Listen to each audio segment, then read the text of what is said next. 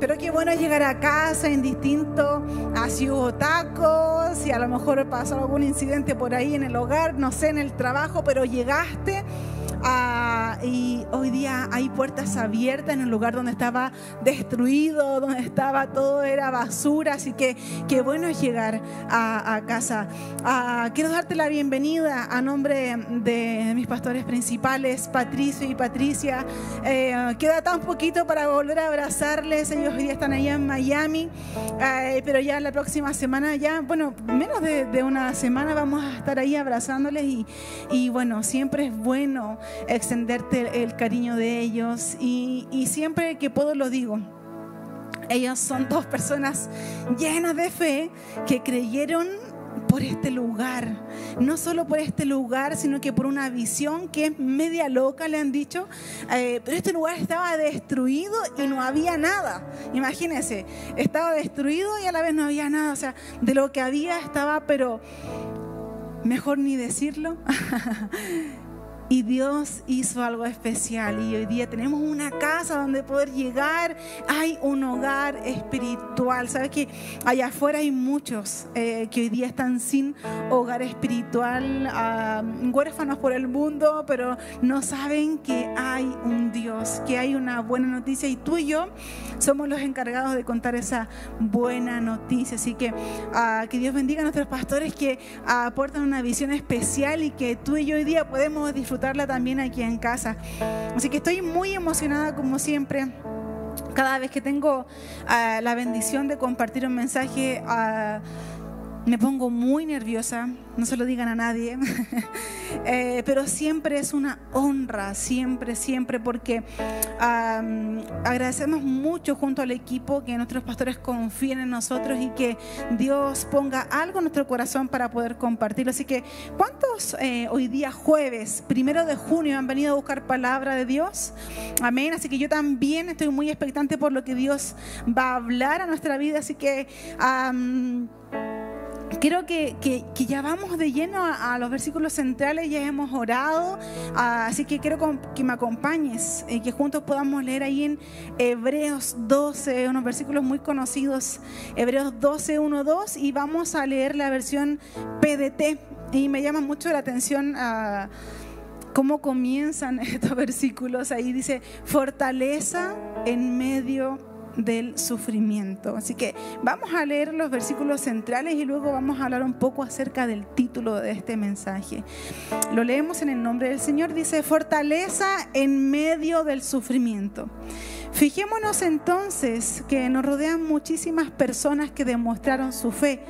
Corramos sin fallar la carrera que tenemos por delante Quitemos de nuestra vida cualquier cosa que nos impida avanzar, especialmente el pecado que nos hace caer fácilmente.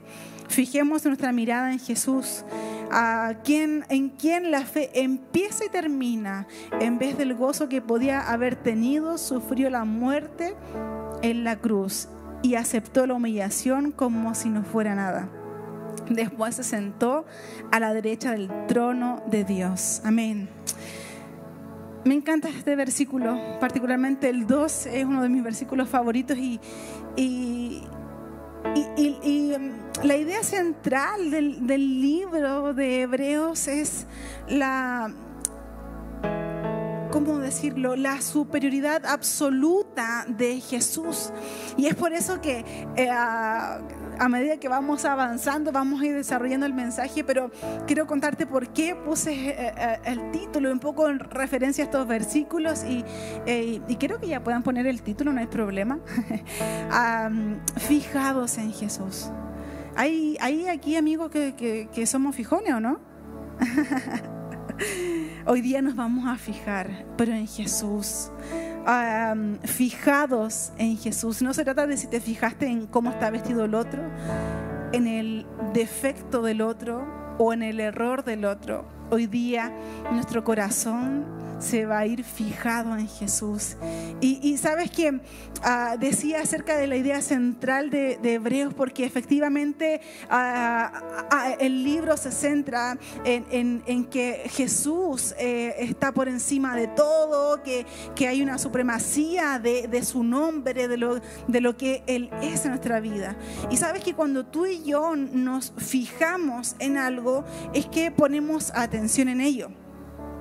Pero no sé cuántas veces te has encontrado poniendo atención en otras cosas y no precisamente en Jesús. ¿A cuánto le ha pasado? En lo que sea, ¿cierto? y, poniendo un poco más en contexto el título, déjame decirte que Jesús es supremo como que no, no generalmente no es una, una palabra que, que, quizás decimos, siempre hablamos de Jesús, Rey de Reyes, Todopoderoso, pero, pero Jesús es supremo y, y si estamos fijados en Él, no hay espacio para algo más, porque nuestro foco es directo en Él. Y, y, hoy día, en relación a estos versículos centrales, vamos a hablar de tres cosas en puntual. y también estos versículos hablan de una carrera, si bien nos estamos fijando en Jesús, pero tenemos una carrera que correr. Y, tengo una noticia, habrá obstáculos, habrá muchas eh, situaciones quizás que van a suceder, pero, pero si tú y yo hoy día nos fijamos es la meta, nos ayudará a avanzar donde queremos llegar. Y sabes que tú y yo desde pequeños, ¿cierto? Nacemos bebé y luego tenemos esa etapa de que es tan linda para las mamás. Que Dios bendiga las espaldas de las mamás. en ese periodo donde el niño está eh, creciendo y ya empieza a gatear y empieza a firmarse de los muebles, empiezan las caídas y, y cuando quiere caminar un bebé es una locura, ¿no? Y, efectivamente todos tenemos ese desarrollo natural, ¿no? De, cuando vamos a caminar y que de pronto no queremos caminar de una vez, sino que queremos casi correr. Pero sí, es un proceso que todos tenemos. Pero, pero, pero en lo personal, ya cuando era un poquito más grande, de pequeña, yo no recuerdo la verdad cuánto llegué a pesar. Eh, pero mi contexto familiar era bien complicado, nací en una, en una familia disfuncional, nunca vi a mis padres eh, amarse, nunca los vi em, como, como esposo, esposa, entonces en cierto momento de mi vida eso afectó mucho y recuerdo haber tenido mucha ansiedad y en algún momento determinado eh, estuve muy gorda de pequeña. Yo creo que el pic de, la obesidad fue entre los 8 y, 10 años. Y, efectivamente había una condición física la cual no era sana. Y, recuerdo muy bien en el colegio cuando me cansaba. Eh, ¿Cuántos jugaron al pillarse en el colegio? Yo me cansaba mucho. Y, también recuerdo muy bien cuando tuve miedo a que me botaran, caerme y quedar en ridículo. Recuerdo muy bien eso, recuerdo cuando ah, de pronto prefería sentarme con una compañera en, el rinconcito ahí a, disfrutar el recreo, pero en realidad como toda niña quería correr. y la verdad es que sí, Hoy día quizás ah, si lo llevamos a este lado o, al lado tan importante que nuestro lado espiritual, ¿cierto? También muchas veces tenemos eh, miedo de no poder correr como quisiéramos y caernos, eh, a avanzar con libertad. Quizás hoy día estás ahí con miedo de correr porque ah, hay una condición Así como fue la obesidad en mi infancia, hay una condición que hoy día está haciendo algo. Eh, hay miedo. ¿Cuántos han sentido miedo? Yo muchas veces he sentido miedo y, y en particular creo que llevándolo a este contexto, muchas veces tenemos miedo de caernos y de la burla del enemigo porque Él es el primero que está ahí queriéndonos pisotear, ¿no? Eh, pero, pero sabes que que, que aún cuando yo era una niña inmadura en muchos aspectos y, y, no podía quizás sobrellevar esta situación, hoy día que ya estoy más viejita, eh, ya entiendo un poco mejor y, lo llevo a esta área que digo, bueno, tuve miedo. Tuve miedo de pequeña, pero hoy día con 30 años, ah, de pronto también he tenido miedo de correr en mi vida espiritual, de avanzar, de caminar, de dar esos pasos de fe que son poderosos en nuestra vida y que muchas veces el enemigo dice, hey, cuidado, te vas a caer, cuidado. Esa precaución tan silenciosa pero que no es buena para nuestra vida, ¿no? Ah, ah, ah, hay, un, atleta, Usain Bolt, ¿cómo le hace? No sé cómo le hace.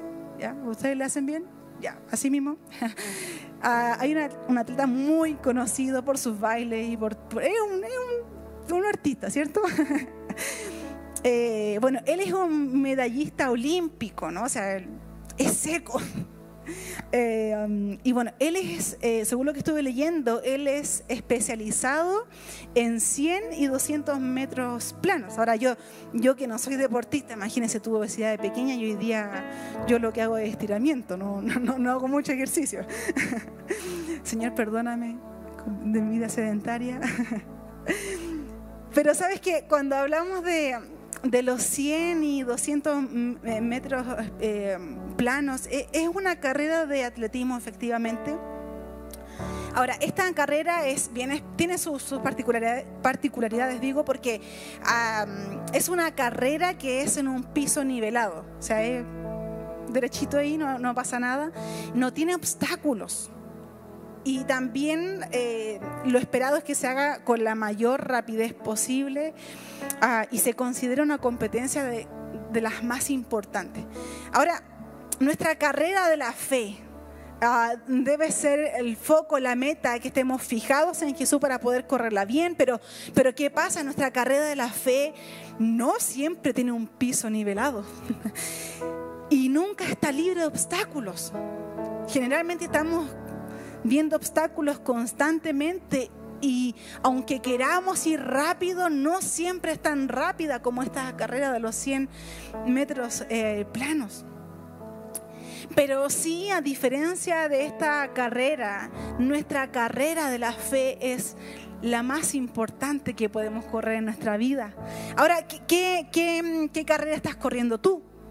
Porque yo estoy en una y seguramente tu contexto te hace estar en otra. Pero a lo mejor hoy día estás en la carrera de la incertidumbre, del dolor, del rencor, del que no sabes qué hacer, de la, en la carrera de una enfermedad, de la frustración.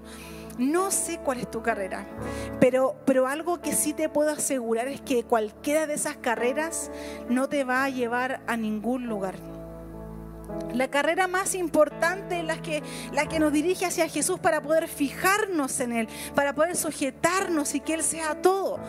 la que nos lleva, una carrera que nos lleva a una relación con Él, a avanzar, a crecer. ¿Cuántos quieren crecer?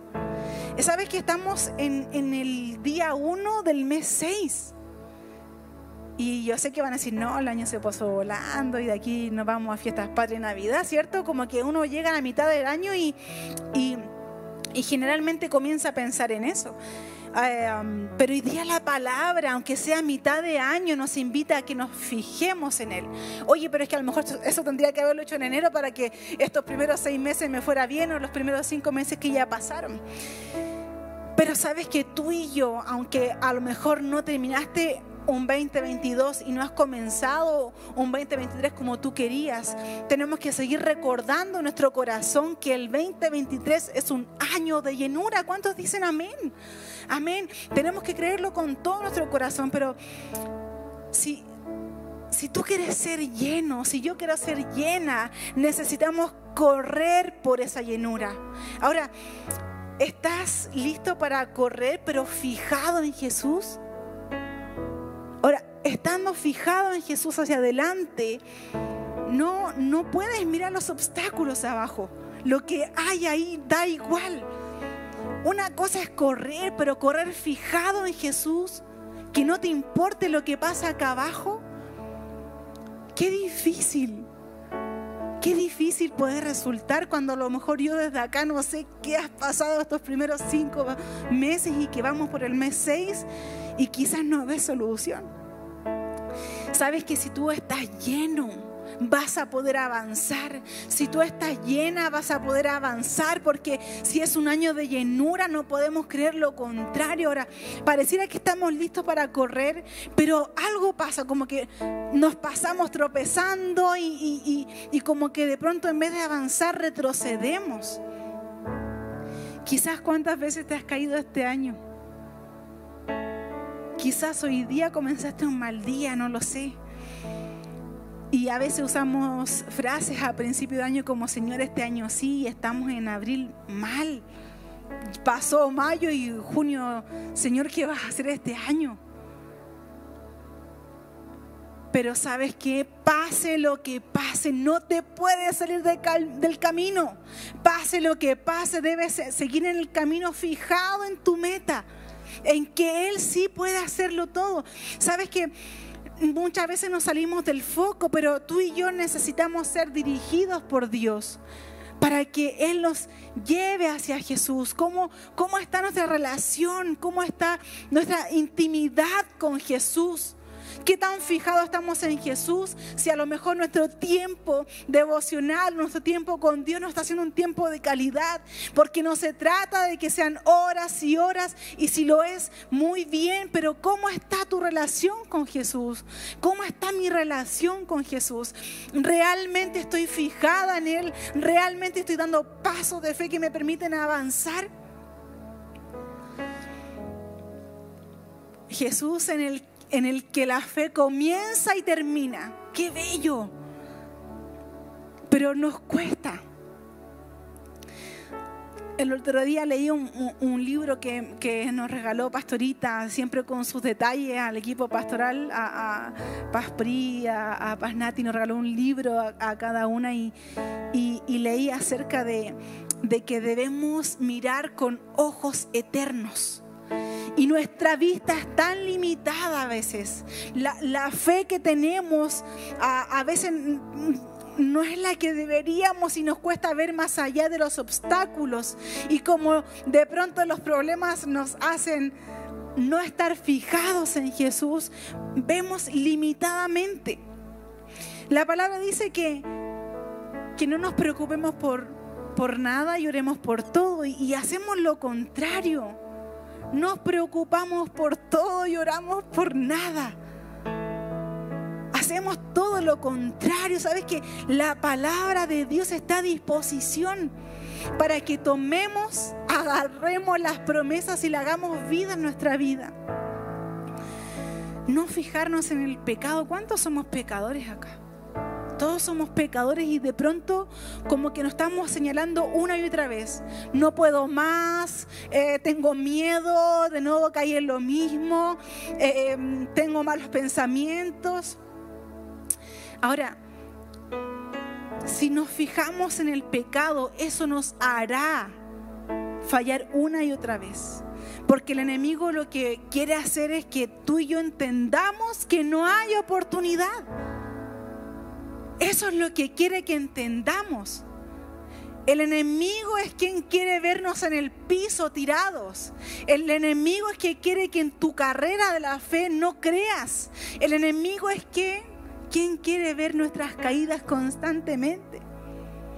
Y muchas veces como no estamos fijados en Jesús y no estamos mirando hacia adelante, responsabilizamos a Dios por nuestras caídas.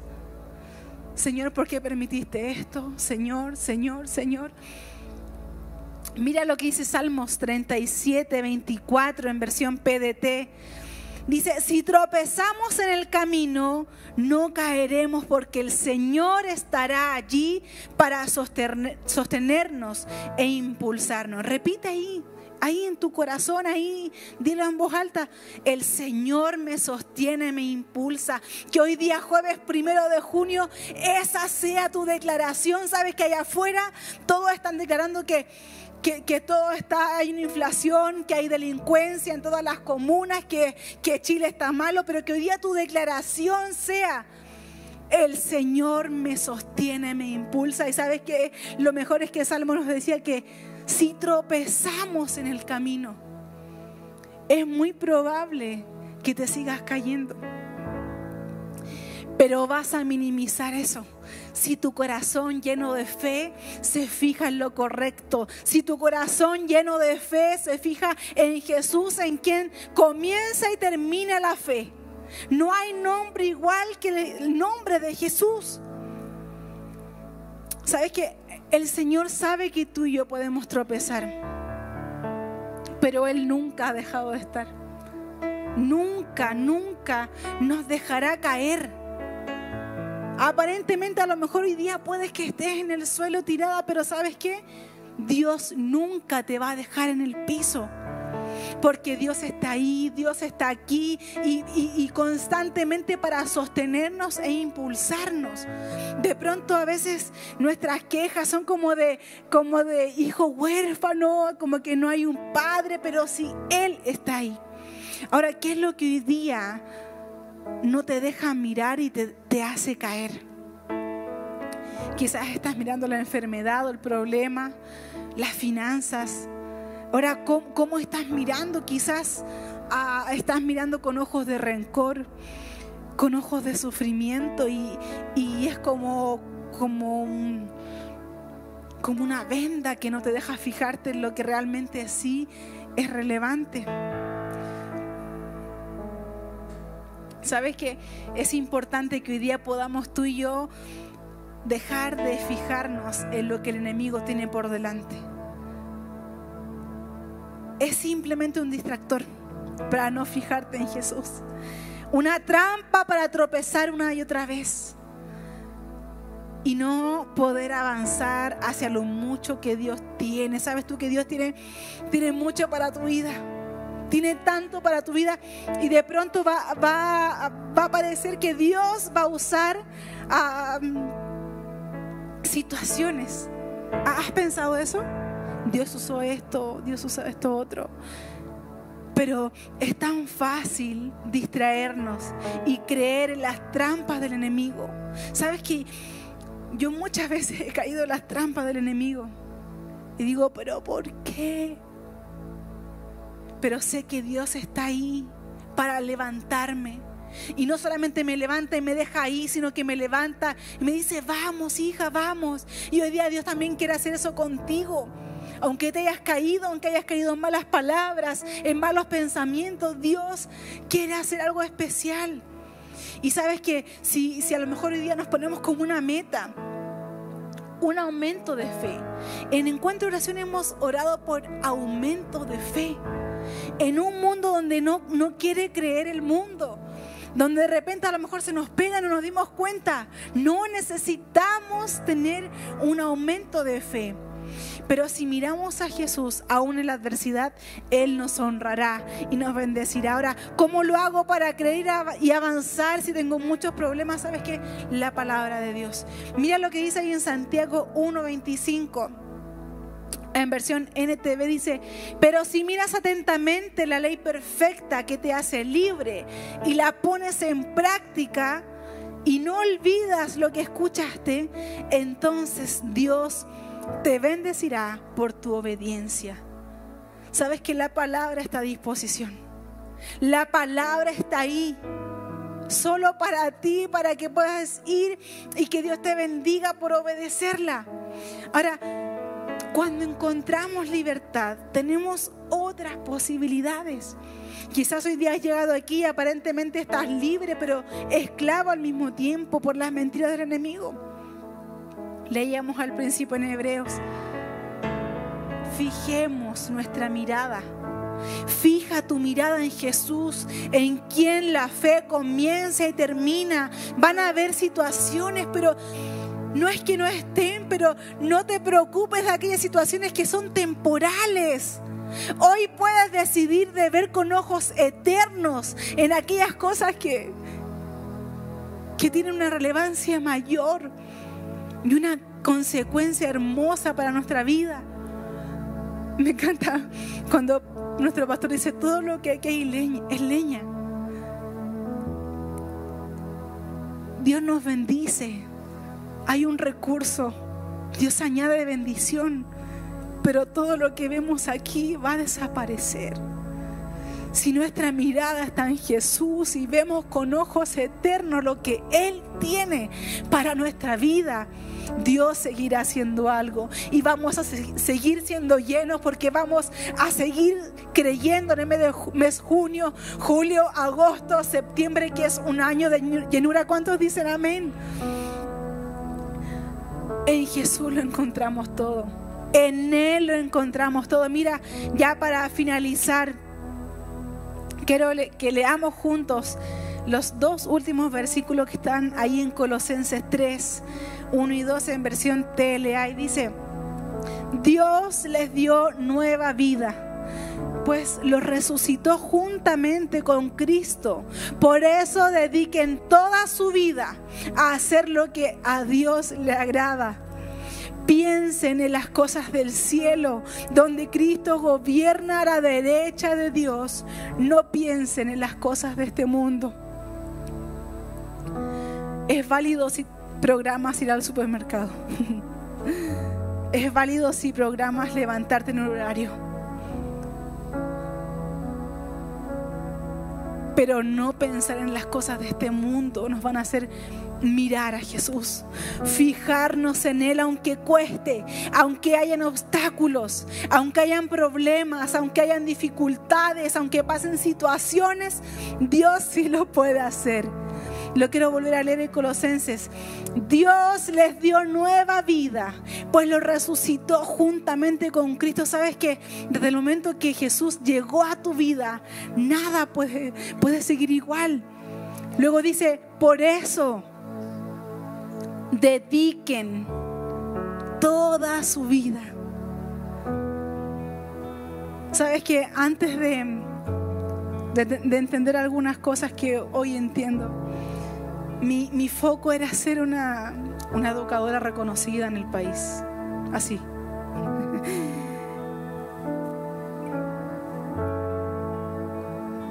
Pero si hoy estás aquí en casa, tienes esta posibilidad de dedicar toda tu vida, toda tu vida a hacer lo que a Dios le agrada. ¿Cuántos quieren agradar al Señor?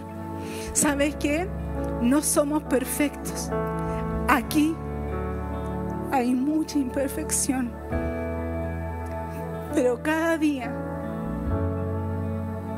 me esfuerzo por hacer lo que a Dios le agrada tú y yo tenemos la posibilidad de cada día tomar mejores decisiones, en fijarnos en Jesús, quien es el blanco perfecto, no en los problemas, no en las dificultades, no en el que dirán, enfocarnos en Él. ¿Sabes qué? Van a pasar situaciones, van a pasar dificultades. Nadie dijo que sería fácil. Pero la palabra de Dios nos invita a pensar en las cosas del cielo, a pensar que hay una morada en el cielo y que todo lo que está aquí hoy día va a pasar. Mira con ojos eternos, iglesia. Mira con esos ojos que hoy día a lo mejor están vendados por dificultades, por problemas, por ansiedad, por depresión, por alcoholismo, por adicciones. No sé qué es lo que no te impide avanzar en tu carrera de la fe. Pero sí sé que hoy día podemos fijar nuestra mirada en Jesús Dedica nuestra vida a Él es lo mejor que podemos hacer. ¿Te parece, iglesia, si hacemos una oración? Cierra tus ojos ahí donde estás y, y la primera invitación que queremos hacer. Nunca queremos ah, perder la oportunidad de poder preguntar si alguien hoy día no ha aceptado a Jesús en su corazón y, y quiere tomar esa hermosa decisión de decir hoy día acepto a Jesús, quiero fijarme en Él, quiero dar un paso. Así que todos entramos en un momento de intimidad y si hoy hubiese alguien que quiere tomar esta hermosa decisión, puede levantar su manito para hacer una oración. Te bendiga, amigo. Puedes bajar tu manito, ya la vi. Y sabes que juntos como iglesia te vamos a acompañar y hoy día vas a tomar una decisión increíble que va a cambiar tu perspectiva y que vas a poder ver con ojos eternos. Repitan conmigo, Dios, muchas gracias. Gracias por tu palabra. Gracias porque hoy es mi encuentro personal con Jesús. Jesús, hoy te acepto como mi Señor y mi Salvador. Desde hoy tengo vida eterna. Eres mi Señor y mi Rey. En el nombre de Jesús. Amén y amén. Vamos, iglesia, a dar un aplauso al nombre del Señor. Puedes ponerte en pie. Y sabes que me gustaría finalizar con una oración. Si hoy día tú necesitas fijarte en Jesús y Dios te ha bendecido por medio de este mensaje, levanta tu mano ahí donde estás y vamos a decir Dios, gracias.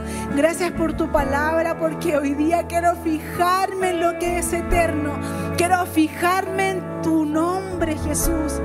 No quiero detenerme, quiero avanzar hacia donde tú estás. Quiero estar sometido a tu voluntad constantemente. Gracias Señor por hacer de este día un día donde renuevas mis fuerzas, Señor. Te damos muchas gracias por tu palabra. En el nombre de Jesús. Amén, amén. Vamos iglesia, sigamos adorando.